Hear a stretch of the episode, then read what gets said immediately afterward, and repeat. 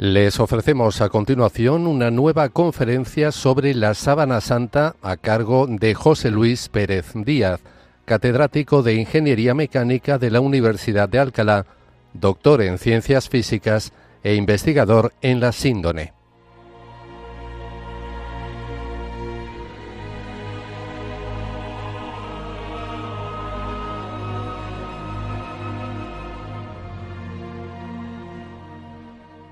Un saludo a todos los oyentes de Radio María.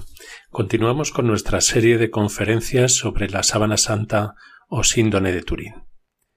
Dejamos en nuestra última conferencia la síndone en Constantinopla, donde desapareció después del saqueo de la misma por parte de los cruzados.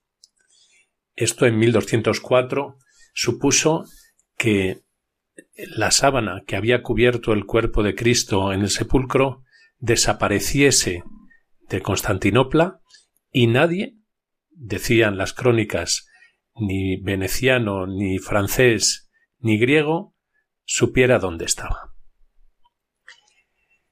La sábana que actualmente se conserva en Turín apareció en 1355 en un pueblecito de Francia, en Lirey, y apareció como posesión de un caballero francés, Godofredo de Charny, y de su esposa Juana de Vergy.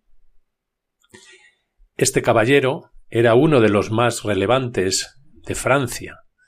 De hecho, escribió al menos tres trabajos o libros sobre la caballería, y debía ser muy destacado porque incluso llevó la oriflama, es decir, la bandera del rey de Francia, en la batalla de Poitiers, en la segunda batalla de Poitiers que perdieron los franceses frente a los ingleses. En esta batalla, este caballero, Godofredo de Charny, el 19 de septiembre de 1356, murió. Bueno, entre 1349 y su muerte en 1356, tenemos que la sábana es expuesta en Lirey. Sabemos esto porque en 1349 debió ser la boda con Juana, con Juana de Vergy. Y curiosamente, debajo de un puente del Sena en Francia, en París, apareció una especie de eh, recuerdo o de souvenir eh, en donde resulta que, que aparecen los escudos tanto de Godofredo como de Juana, de las casas de Charny y de Vergy, aparece un sepulcro vacío, aparece una imagen de un hombre desnudo por el anverso y el reverso exactamente igual que está en la síndone de Turín, y aparece además la textura de espina o de espiga que tiene el tejido de la síndone como ya hemos visto en episodios anteriores. Es decir, parece eh, clarísimo que este souvenir era una especie de recuerdo que traían los peregrinos que viajaban a Charny, a, a, Lirey, a ver esta reliquia que allí se exponía. Claro, de 1205 o de 1204, que se produce la desaparición en Constantinopla, hasta el 1355 han pasado varias generaciones. ¿Qué puede haber pasado en ese tiempo? ¿Es la sábana la misma? Bueno, estas son preguntas que llevan a hacer varias hipótesis. Y estas hipótesis pues son las que vamos a ver a continuación. La primera hipótesis para explicar cómo llegó la síndone a, a Lirey es lo que se llama la hipótesis de Besançon. ¿Por qué se llama hipótesis de Besançon? Pues porque de ahí era el cruzado Otón de la Roche. Este Otón de la Roche, en 1204, después de la Cuarta Cruzada, fue promovido a duque de Atenas. Este Otón de la Roche era antepasado de Juana de Vergy, la mujer de Godofredo de Charny. ¿Pudo Otón haberse hecho con la sábana durante el saqueo de Constantinopla en 1204 y Juana haber heredado por familia esta sábana y haber empezado a exponerla 150 años después? Entre tanto, un silencio es lo único que tenemos. Ese silencio se puede explicar, pues primero, porque si el origen ha sido un saqueo o un robo, pues no parece muy prudente el exponerlo o el hacer público que uno tiene ese espolio, especialmente cuando se trata de la reliquia más importante de la cristiandad. Las palabras de Inocencio III a los venecianos en agosto de 1206 eran duras, diciendo que sufrió en silencio las muchas iniquidades que perpetraron en Constantinopla, despojando los tesoros eclesiásticos y saqueando las posesiones de la Iglesia. Esto, además, hizo que prohibiera Inocencio III el que se transmitieran por herencia cualquiera de los resultados de esos saqueos, cualquiera de las cosas que se habían robado, de los objetos sacros. Curiosamente, Otón de la Ros había tenido también sus discrepancias con Inocencio III, porque él había forzado el nombramiento del tesorero de la catedral en Atenas, lo cual también es un indicio bastante curioso de lo que pudo haber pasado allí. En cualquier caso, además, el concilio cuarto lateranense, convocado el 11 de noviembre de 1215, tiene un canon que hace ilegal en el derecho eclesiástico vender o mostrar reliquias sin la aprobación eclesiástica. Si combinamos este panorama de, bueno, de que le puede hacer ilícito el, el transmitirlo por herencia y por otro lado hacer ilegal también el que pueda mostrar la reliquia, no es de extrañar que pueda haberse perpetuado en una serie de distintas generaciones ese silencio sobre la reliquia que conservaban. Godofredo y su esposa Juana, cuando empiezan a mostrar la síndone, ellos insisten que la tienen por posesión familiar y especifican que la tienen porque se la han entregado liberalmente, es decir, dicen liberaliter oblatam, es decir, entregada libremente. La segunda hipótesis que se maneja para explicar cómo pudo llegar la sábana hasta Francia es la hipótesis de la Santa Capilla. La Santa Capilla que construyó el rey Luis, el rey San Luis de Francia, eh, guardaba numerosas reliquias y entre otras lo que se llamaba el mandilión, que envió Balduino II. Balduino II, eh, que era familiar de, San Luis, cedió diversas reliquias a cambio de diversas ayudas y como amistad con el rey San Luis de Francia. Eh, las crónicas citan una gran caja de la Santa Capilla que fue entregada a Godofredo de Charny por el rey Felipe VI de Valois como un regalo por sus grandes servicios a Francia. Quiere decir, una recompensa libremente entregada. Posiblemente esto es a lo que se refería eh, la familia Godofredo cuando dice que se le habían entregado libremente o liberalmente. Desgraciadamente, esta capilla fue destruida durante la Revolución Francesa. Pero parece que en el inventario previo a esa destrucción que han estudiado los historiadores ya no aparece el mandilión.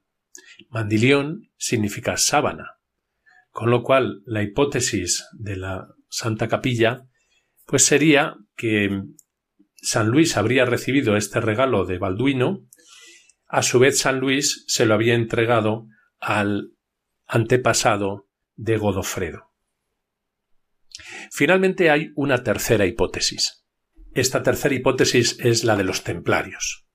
Esta tercera hipótesis de los templarios ha sido propuesta por el historiador Jan Wilson y aunque él dice que es todavía tentativa y provisional, tiene su encanto como todo lo que tiene que ver con los templarios.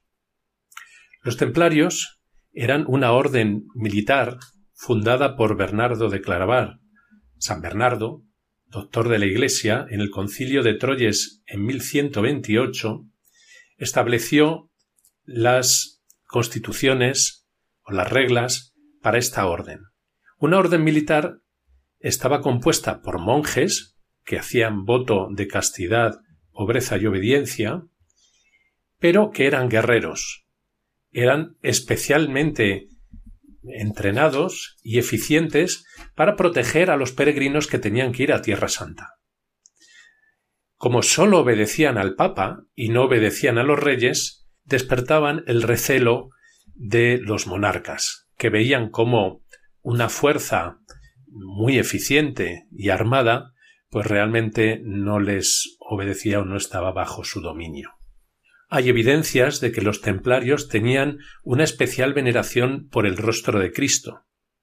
Pero la más interesante es una imagen que apareció durante un bombardeo de la Segunda Guerra Mundial en un pequeño pueblo inglés llamado Templecombe, en el condado de Somerset. El nombre ya es un indicio de que algo tiene que ver con la orden del temple o del templo, ¿no? Los templarios. Pues curiosamente, en ese bombardeo se abrió el techo de una vivienda. Y en ese techo apareció colgado, que estaba escondido por encima del, digamos, del falso techo, una tabla en la que aparece un rostro exactamente igual que el de la síndone, rodeado, digamos, por un marco, y en esa tabla vemos, pues, unos ojos grandes, una mirada profunda, el pelo largo, la barba, los rasgos perfectamente sindónicos. Se ve cómo se ha escondido esa tabla ahí. En algún momento se ha querido ocultar de la vista. Resulta que investigaciones posteriores demostraron que esa vivienda había sido parte del refectorio de un monasterio. En 1312, el rey Felipe de Francia fuerza al Papa Clemente V a disolver la orden de templarios. El rey le debía una gran cantidad de dinero a los templarios debido a que los templarios se lo habían prestado a su abuelo cuando había sido preso durante las cruzadas. Es decir, por prestarle el dinero al rey de Francia para poder ser rescatado de los infieles, el pago que le dio el nieto es disolverlos, acusarlos de brujería y condenar a los dos principales cabezas de la orden a la hoguera. Es conocido que el gran maestre Jacques Bernard de Molay, cuando estaba en la hoguera, produjo una maldición sobre los que tan injustamente se habían portado con ellos y dijo que Dios haría justicia y tomaría venganza. Curiosamente, Inocencio III murió antes de un mes y a los seis meses el rey Felipe IV de Francia también murió a consecuencia de las heridas durante una actividad de caza. Pero es que además murieron toda una serie de sucesores de este rey, de forma que desapareció la dinastía de los Capeto y empezó la dinastía de los Valois. Es posible que en medio de todas estas convulsiones la sábana pudiera haber sido transferida o dada ocultamente a algún familiar de alguno de los grandes maestres de la orden, el primero, el segundo, y este posiblemente podía haber sido Godofredo de Charny. En cualquier caso, la tabla que apareció en Templecom no necesariamente significa o implica que los templarios pudieran tener la sábana. Sí que la hubieran visto o que fueran conocedores de ella, y que tuvieran esta especial devoción al Santo Rostro de Cristo.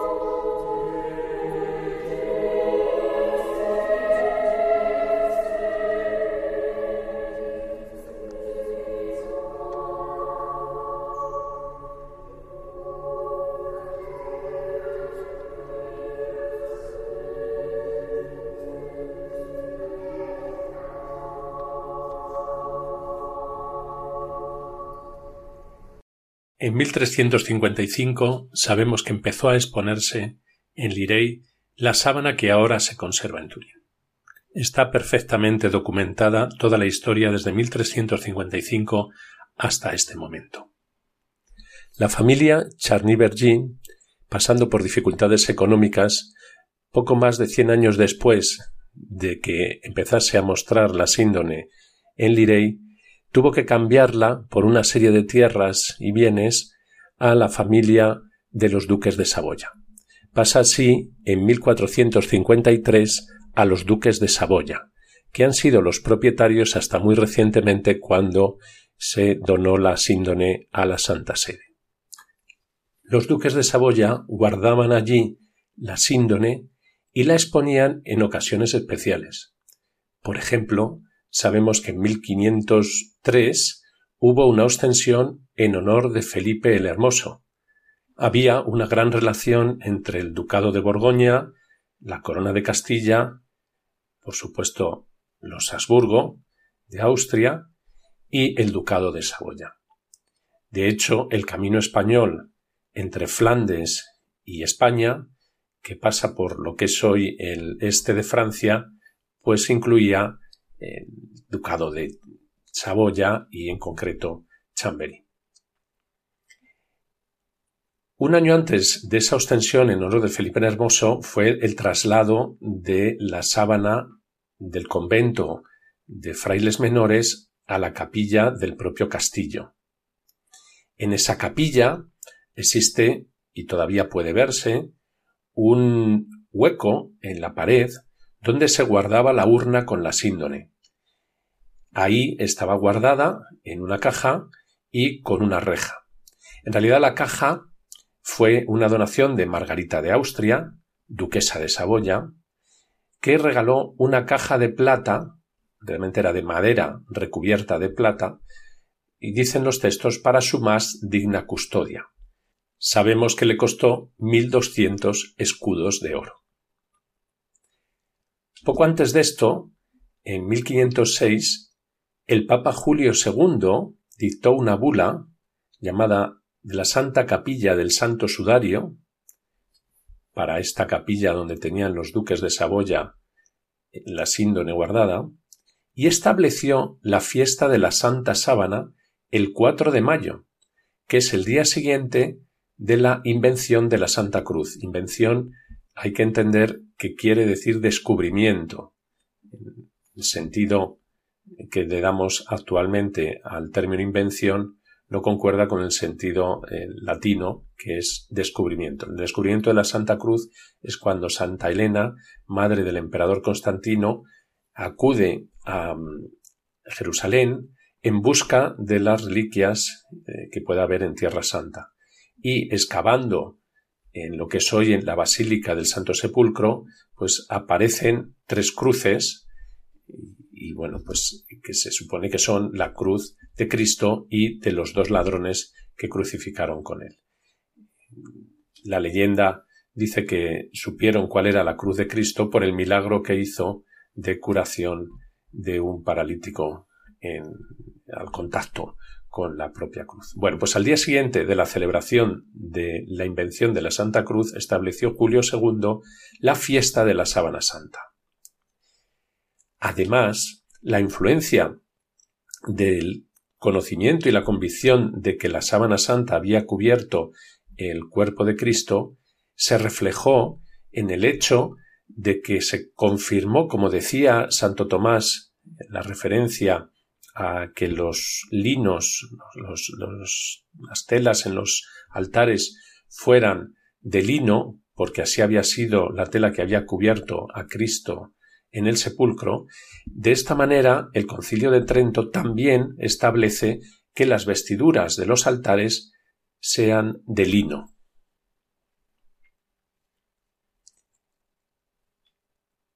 A principios del siglo XVI, el gran durero tuvo también ocasión de ver la síndone, no solo de verla, sino de hacer una copia. Hay una copia que se conserva en Lier y firmada por el propio Alberto Durero, en que no están las quemaduras que se hicieron posteriormente en el incendio de 1532. Pero lo que es interesante es que en esa copia sí hay quemaduras anteriores, pequeños agujeritos, y de hecho los eh, tres agujeros en forma de siete que coinciden con el, manuscrito eh, encontrado en Budapest. La copia de Durero, que, bueno, el gran Durero, que era un gran pintor, bueno, pues la copia de Durero es algo que parece hecho pues, por un niño pequeño, ¿no? un remedo eh, que claramente se distingue del original a simple vista. No hay nadie que pueda confundir una con otra. Y esto demuestra que, en ese momento, pues Durero, a pesar de ser el más grande pintor de la época, pues eh, quedó confundido por el hecho de la negatividad de esa sábana, de la negatividad de la imagen que había en la sábana. Pero que es una copia de la sábana, no solamente está en el documento que es la propia copia donde establece y lo, lo, escribe y lo firma Durero, sino también en el hecho de los detalles que sí que mm, claramente refleja, pues como de heridas, como de lo, que son los rasgos del rostro, etc.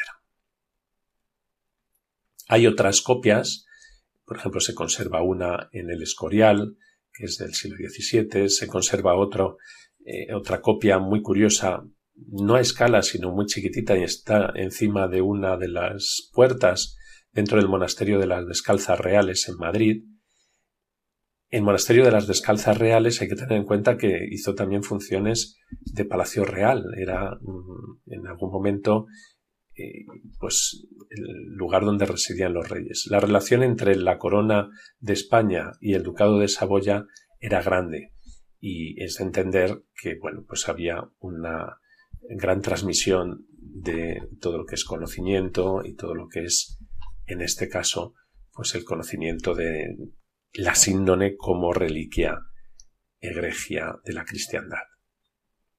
Una curiosidad de la copia de las descalzas reales de Madrid es que tiene dos anversos y no tiene reverso, es decir, vemos dos veces simétricamente la parte anterior, pero no vemos la espalda. Es una curiosidad porque, bueno, realmente así no está la, la síndone. Todas las copias que se hacen después de 1532 reflejan las quemaduras que se produjeron en el incendio. En 1532 eh, sufre la capilla de Chamberí, del castillo de Chamberí, sufre un incendio. Este incendio debió ser generado pues, por una vela que cayera o cualquier cosa así, pero se desarrolla completamente. Cuando un incendio se desarrolla completamente, se genera una capa de humos en la parte superior, muy caliente, las condiciones enseguida se hacen incompatibles con el poder estar en ese interior, y en esta situación la caja que guardaba la síndone estaba protegida por una reja. Entonces entran, estando ya el incendio pues muy desarrollado, entran un franciscano y un cerrajero para poder rescatar la síndone. Logra el cerrajero romper la reja y el franciscano coge la caja que ya estaba ardiendo. Y sabemos que este franciscano perdió las manos al sacar la síndone. Una vez que sacan la caja, le echan agua, la caja está quemada, eh, la plata que recubría el exterior ha llegado a fundirse. De hecho, en la sábana se encuentran gotitas de plata. y hay restos de plata que ha fundido y ha caído en la propia sábana. Y de hecho, la esquina de la sábana plegada ha llegado a chamuscarse y a quemarse. Por eso ahora cuando se despliega aparecen esos agujeros, multitud de sitios que corresponden a la esquina que llegó a quemarse. En la síndone se pueden observar hoy en día los cercos que dejó el agua que se empleó para apagar el incendio. Y es que la caja estaba en tal mal estado que realmente echaron el agua y no se atrevieron a abrirla. Tuvo que pasar un año hasta que el propio pueblo de Chamberí se rebelaba porque querían que se abriera la caja y se viera cómo estaba la síndone. Cuando abrieron la caja, en tan penoso estado, lo que vieron es pues la sábana en el estado actual que está. Es decir, con sus agujeros de las quemaduras, pero que afortunadamente y providencialmente, digamos, el centro donde está la imagen ha quedado perfectamente intacto. Únicamente se han dañado los costados y eh, los laterales y casi enmarca la imagen. En ese momento, cuando Calvino en la cercana Ginebra se reía y se burlaba de la síndone porque decía que renacía de sus cenizas, que era como el ave fénix, ¿no? que se quemaba y volvía a salir, en ese momento se llevó una primera tarea de restauración o de cuidado de la síndone, que hicieron las clarisas de Chamberí de rodillas cosiéndole una tela de Holanda por detrás, de manera que la sujetara a la síndone y evitara que se deshilacharan las quemaduras eh, que habían quedado en la sábana. Sabemos que lo hicieron ellas orando y de rodillas por el gran respeto y la gran veneración que tenían al lienzo que había cubierto el cuerpo de Jesucristo. Esta sábana, esta tela de Holanda que se le cosió por detrás, únicamente fue descosida ya y retirada en el año 2002. En septiembre de 1578 se produce un acontecimiento importante y es el traslado de la síndone desde Chamberí hasta Turín. La capital del Ducado de Saboya había sido trasladada de Chamberí, lo que es ahora la Saboya francesa, a Turín, lo que es ahora el Piamonte italiano. El duque Emanuel Filiberto sabiendo que el arzobispo de Milán, Carlos Borromeo, San Carlos Borromeo, había hecho voto de ir a peregrinar a venerar la síndone si pasaba la peste que estaba asolando la región de Milán, pues el duque, para aliviarle el esfuerzo al anciano arzobispo, decidió mandar el traslado de la síndone de Chamberí a Turín. Esta síndone fue transportada con una gran procesión de la iglesia de San Lorenzo en Turín y a continuación se celebró una misa, de hecho Carlos Borromeo celebró una misa de agradecimiento y al día siguiente se hizo la primera ostensión en Turín. Desde entonces la síndone se ha conservado allí en Turín. Realmente se hacían extensiones en ocasiones señaladas, cada vez que había un acontecimiento de la familia de los Saboya, por ejemplo, pues una boda de los herederos o cosa semejante. Es interesante cómo los grabados de la época en que reflejan la gran procesión que se hizo de traslado de la síndone, aparecen en ella todos los obispos, San Carlos Borromeo, acompañado de multitud de obispos, de sacerdotes, de personas que iban allí en la procesión. A los lados aparecen un Cristo cargado con la cruz y un homo. Cristo cuando Pilato le enseña a la multitud y le dice aquí está el hombre, ¿no? homo con la capa púrpura y la corona de espinas. Eh, ambas representaciones perfectamente elaboradas y donde lo identificamos claramente.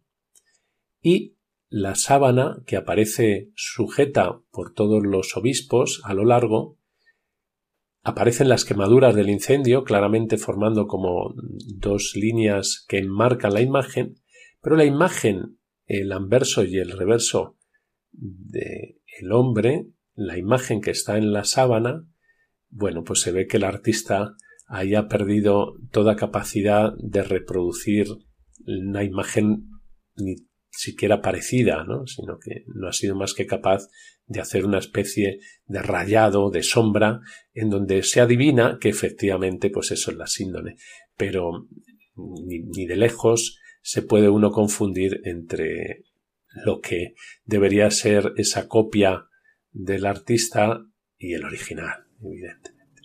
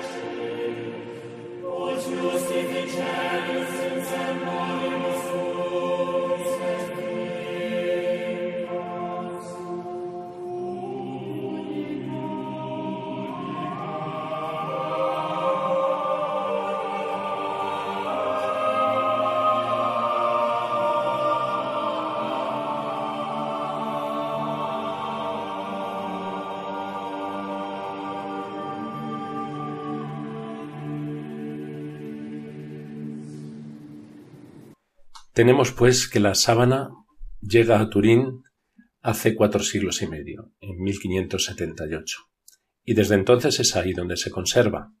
Por eso la llamamos sábana santa o síndone de Turín. Allí podemos decir que su estancia ha sido más tranquila quizá que en otras épocas, en otros sitios, pero tampoco ha estado exenta de vicisitudes. Por ejemplo, cuando las tropas napoleónicas invadieron el Piamonte, fueron buscando la sábana. Gracias a la astucia de los canónigos de la catedral, la sábana se pudo esconder. ¿Y dónde la escondieron? Pues entre la ropa sucia. Allí jamás se les ocurrió buscar a las tropas napoleónicas. Buscaron por todas partes, registraron todo, levantaron absolutamente todo, pero no se les ocurrió mirar entre la ropa sucia, entre la colada que los canónigos habían utilizado de escondite. Esta apetencia por hacerse con este objeto sagrado no fue única en el caso de los napoleónicos, porque también se repitió en el siglo XX en las tropas alemanas. De hecho, la sábana santa fue también trasladada al santuario benedictino de Montevergine en Avellino, cerca de Nápoles, en 1939 y solo se devolvió a Turín en 1946, porque había el temor de que Hitler quisiera hacerse o robar la sábana santa. Hay que entender que estas historias de, las tropas alemanas buscando reliquias como lo del Santo Grial, que ha dado lugar a tantas películas, está basada en hechos relativamente ciertos, porque por ejemplo, en España sí que mandó una expedición buscando el Santo Cáliz que actualmente se conserva en Valencia y que eh, presuntamente es el que utilizó Cristo en, la Santa Cena, en la Última Cena.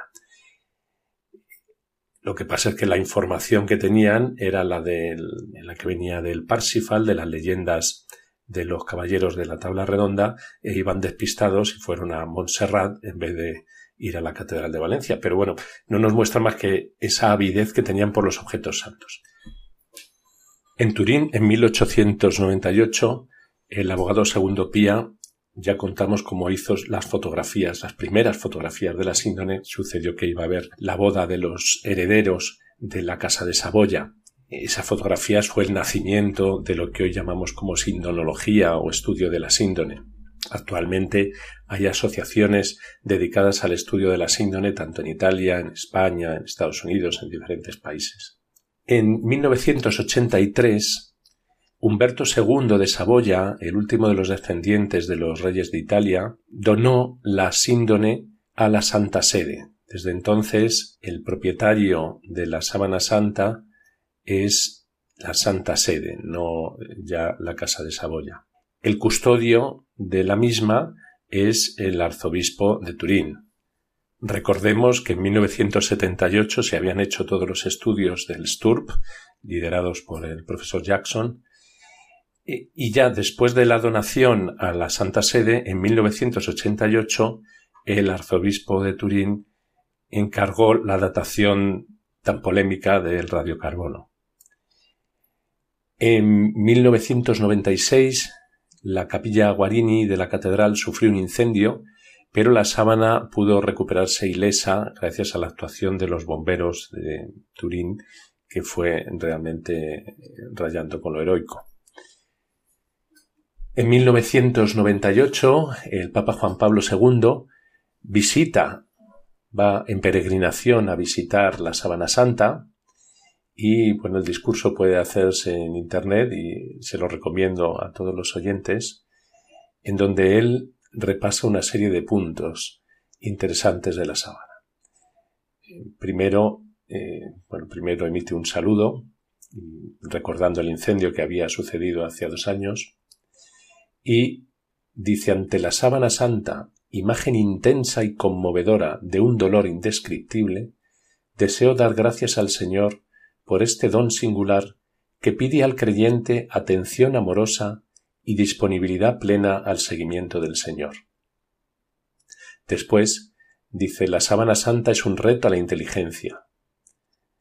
Exige de cada hombre, en particular del investigador, un esfuerzo para captar con humildad el mensaje profundo que transmite a su razón y a su vida. La fascinación misteriosa que ejerce la sábana santa impulsa a formular preguntas sobre la relación entre ese lienzo sagrado y los hechos de la historia de Jesús.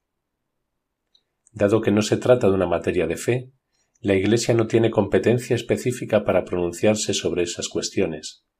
Encomienda a los científicos la tarea de continuar investigando para encontrar respuestas adecuadas a los interrogantes relacionados con este lienzo que, según la tradición, envolvió el cuerpo de nuestro Redentor cuando fue depuesto de la cruz. La Iglesia los exhorta a afrontar el estudio de la sábana santa sin actitudes preconcebidas, que den por descontados resultados que no son tales. Los invita a actuar con libertad interior y respeto solícito, tanto en lo que respecta a la metodología científica como a la sensibilidad de los creyentes. En un tercer punto, dice que para el creyente cuenta sobre todo el hecho de que la sábana santa es espejo del Evangelio. En concreto dice, la sábana santa constituye un signo verdaderamente singular que remite a Jesús, la palabra verdadera del Padre, e invita a conformar la propia vida a la de aquel que se entregó a sí mismo por nosotros. En un cuarto punto, dice que refleja la imagen del sufrimiento humano. En concreto, recuerda los millones de hombres que mueren de hambre, en los horrores perpetrados en las numerosas guerras que ensangrientan las naciones, en la explotación brutal de mujeres y niños, en los millones de seres humanos que viven en la miseria y humillados en los suburbios de las metrópolis, etc. En un quinto punto, dice que la sábana santa es también imagen del amor de Dios, así como del pecado del hombre. En un sexto punto, dice que la sábana santa es también imagen de impotencia, Nos dice, la fe, al recordarnos la victoria de Cristo, nos comunica la certeza de que el sepulcro no es el fin último de la existencia. Dios nos llama a la resurrección y a la vida inmortal. En un séptimo punto, Juan Pablo II afirma que la sábana santa es imagen del silencio. Dice, existe el silencio trágico de la incomunicabilidad, que tiene en la muerte su mayor expresión y existe el silencio de la fecundidad, propio de quien renuncia a hacerse oír en el exterior para alcanzar en lo profundo las raíces de la verdad y de la vida.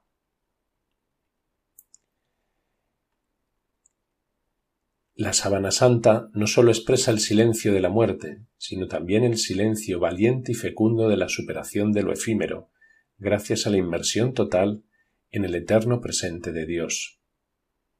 Así, brinda la conmovedora confirmación del hecho de que la omnipotencia misericordiosa de nuestro Dios no ha sido detenida por ninguna fuerza del mal, sino que por el contrario sabe hacer que incluso la fuerza del mal contribuya al bien.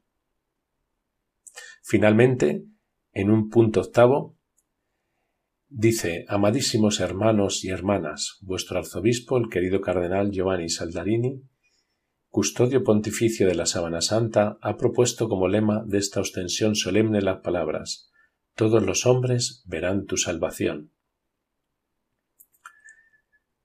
Afirma la Sábana Santa nos presenta Jesús en el momento de su máxima impotencia y nos recuerda que en la anulación de esa muerte está la salvación del mundo entero.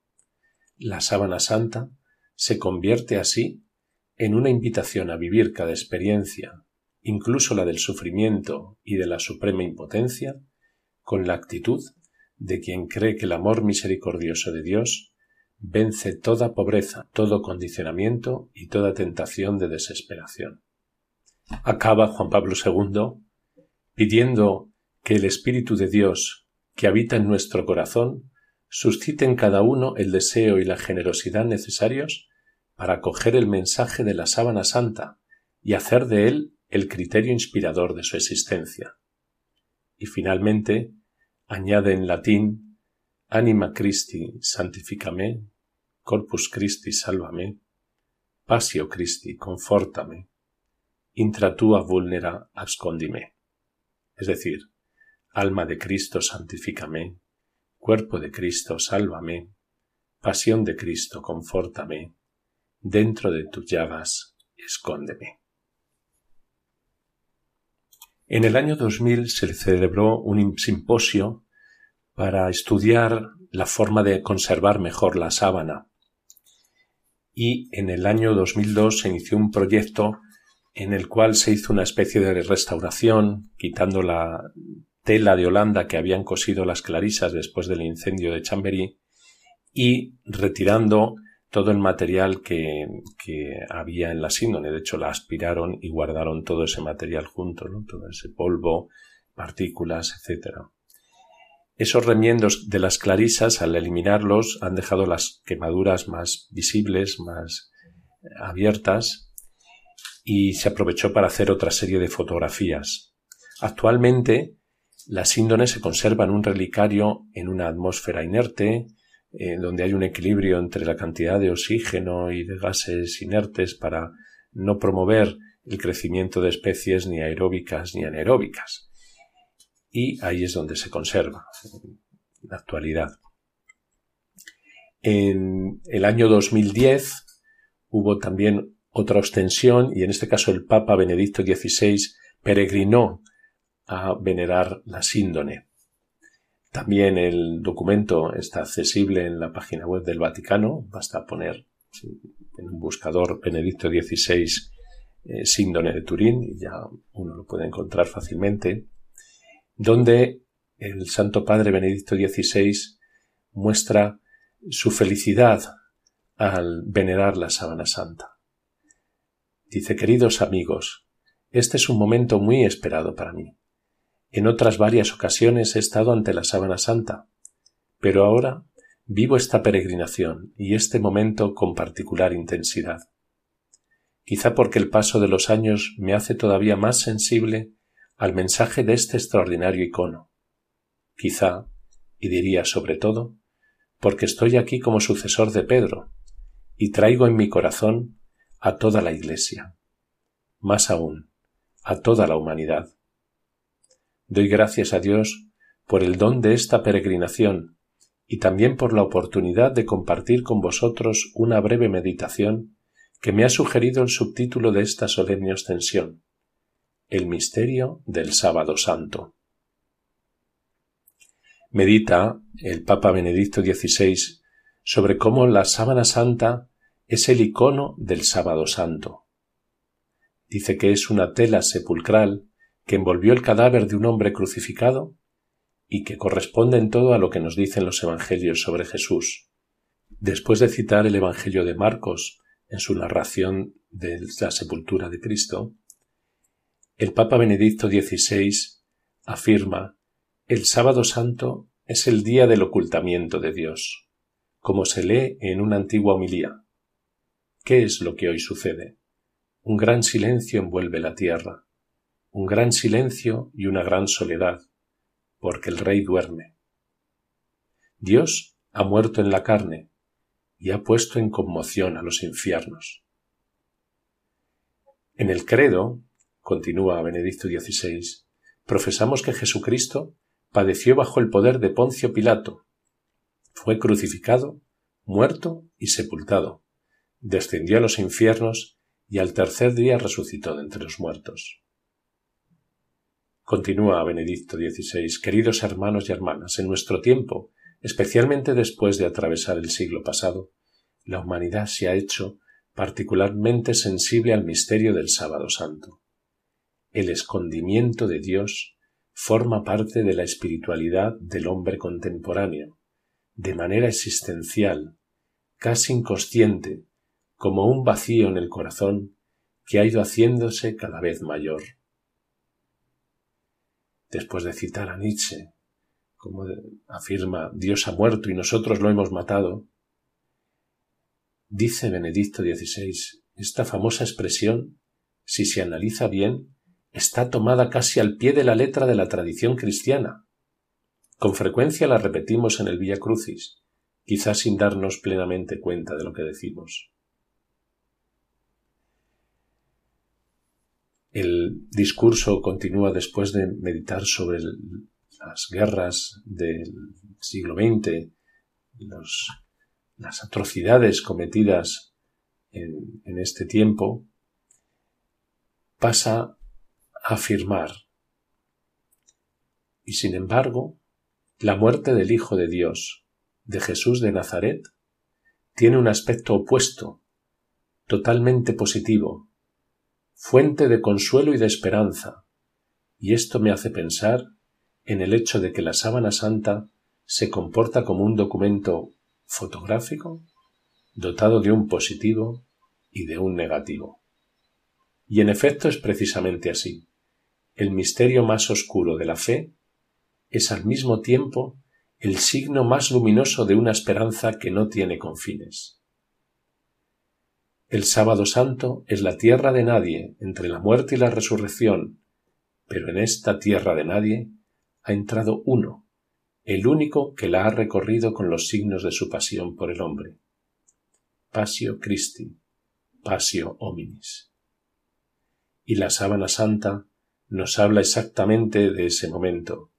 Es testigo precisamente de ese intervalo único e irrepetible en la historia de la humanidad y del universo, en el que Dios, en Jesucristo, compartió no sólo nuestro morir, sino también nuestra permanencia en la muerte, la solidaridad más radical. El Papa medita entonces sobre qué significa descendió a los infiernos. y afirma que es ese tiempo más allá del tiempo. Además, después de hablar sobre la oscuridad profunda y la luminosidad, medita eh, afirmando este es el poder de la sábana santa, del rostro de este varón de dolores que carga sobre sí la pasión del hombre de todos los tiempos y lugares, incluso nuestras pasiones, nuestros sufrimientos, nuestras dificultades, nuestros pecados, emana una solemne majestad, un señorío paradójico. Este rostro, estas manos y estos pies, este costado, todo este cuerpo habla, es en sí mismo una palabra que podemos escuchar en silencio. ¿Cómo habla la sábana santa? Habla con la sangre, y la sangre es la vida. La sábana santa es un icono escrito con sangre, sangre de un hombre flagelado, coronado de espinas, crucificado y herido en el costado derecho. La imagen impresa en la sábana santa es la de un muerto, pero la sangre habla de su vida. Cada traza de sangre habla de amor y de vida, especialmente la gran mancha cercana al costado, hecha de la sangre y del agua que brotaron copiosamente de una gran herida provocada por un golpe de lanza romana. Esa sangre y esa agua hablan de vida. Es como un manantial que susurran en silencio y nosotros podemos oírlo, podemos escucharlo en el silencio del sábado santo. Acabemos pues hoy con la oración final que hace Benedicto XVI, que dice, queridos amigos, alabemos siempre al Señor por su amor fiel y misericordioso. Al salir de este lugar santo, llevamos en los ojos la imagen de la sábana santa, llevamos en el corazón esta palabra de amor y alabamos a Dios con una vida llena de fe, de esperanza y de caridad.